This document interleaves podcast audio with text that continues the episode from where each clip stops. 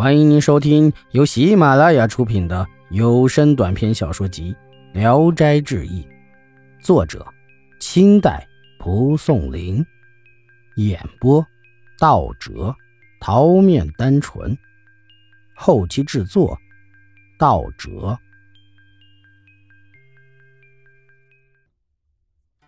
白鱼玉有一个书生叫吴军，字清安。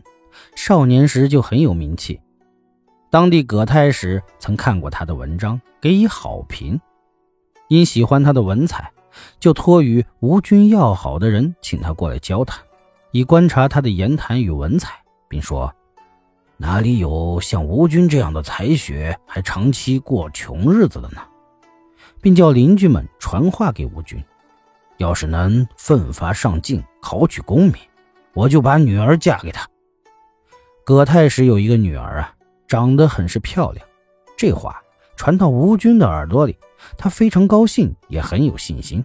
可是第一次考试就落了榜，他就托人转告太史：“我能富贵，那是命中注定，只不过不知道是早是晚，请等我三年。我实在不能成功，他的女儿再另嫁。”于是他就更加刻苦的学习。一天夜里。明月之下，有一个秀才来拜访他。这个人长得白净脸、短头发、细细的腰、长长的手。吴生很有礼貌地问：“这人是从哪儿来的？有什么事儿？”那人说：“我姓白，字于玉。”两人又稍稍说了几句话。吴生觉得此人心胸开阔，心里很是赏识，就留白生同宿一处。白生也不推辞。睡到天明才走。吴生再三嘱咐，顺便时再来叙谈。白生也觉得吴生诚实热情，就提出要在吴生家借住。吴生非常同意，约好搬家的日子就分手了。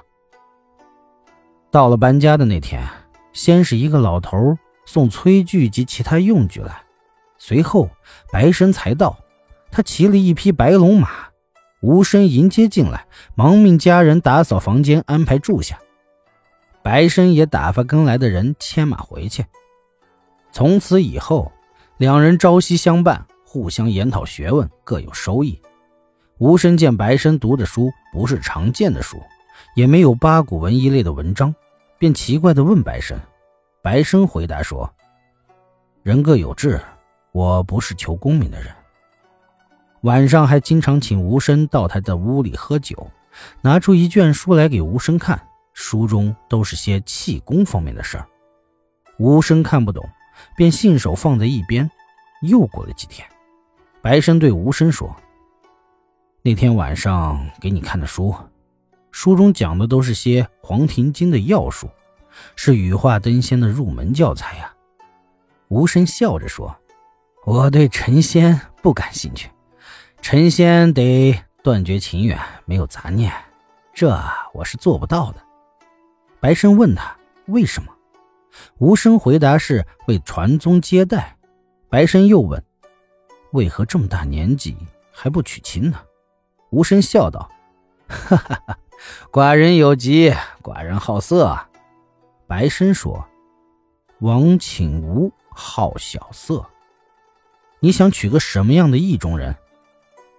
吴生才把等葛太史女儿的事儿告诉了白生。白生怀疑葛家女子未必真美。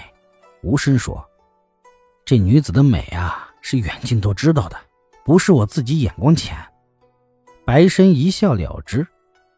第二天，白生忽然整理行装，对吴生说要走。吴生依依不舍，难过的与白生絮絮话别，不忍分离。白生就叫童子背了行李先走。自己与无声继续说话，忽然见一个青蝉叫着落到了桌子上。白生告辞说：“车子已经来了，我告辞了。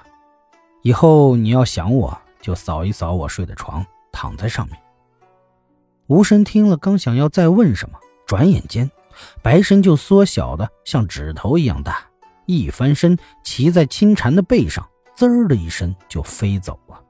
渐渐消失在彩云之中。吴生这才知道白生不是平常人，惊愕了很久，才怅然若失的回房。过了几天，天上忽然又下起蒙蒙细雨来。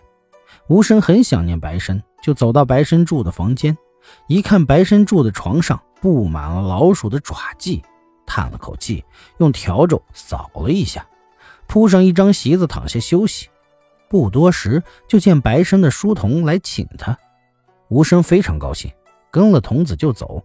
一霎时，见一群小鸟飞来，童子捉住一个，对吴生说：“黑路难走，可骑小鸟飞行。”无声顾虑，这么小的鸟能负担得动吗？童子说：“可以骑上试试。”无声就试着骑在上面，见鸟背非常的宽绰，童子也骑在他身后，只听“嘎”的一声，就飞上了天空。不多时，眼前出现了一座红门，鸟落了地，童子先下，扶无声也下来。无声问：“这是哪里？”童子回答说。这是天门，门两边有一对大老虎蹲在那里。无声很是害怕，童子护着他，领着进去。只见处处风景与世间大不相同。童子领他到了广寒宫，宫内都是水晶台阶，走路像走在镜子上一般。两棵大桂花树高大参天，阴翳蔽日，花气随风飘来，香气袭人。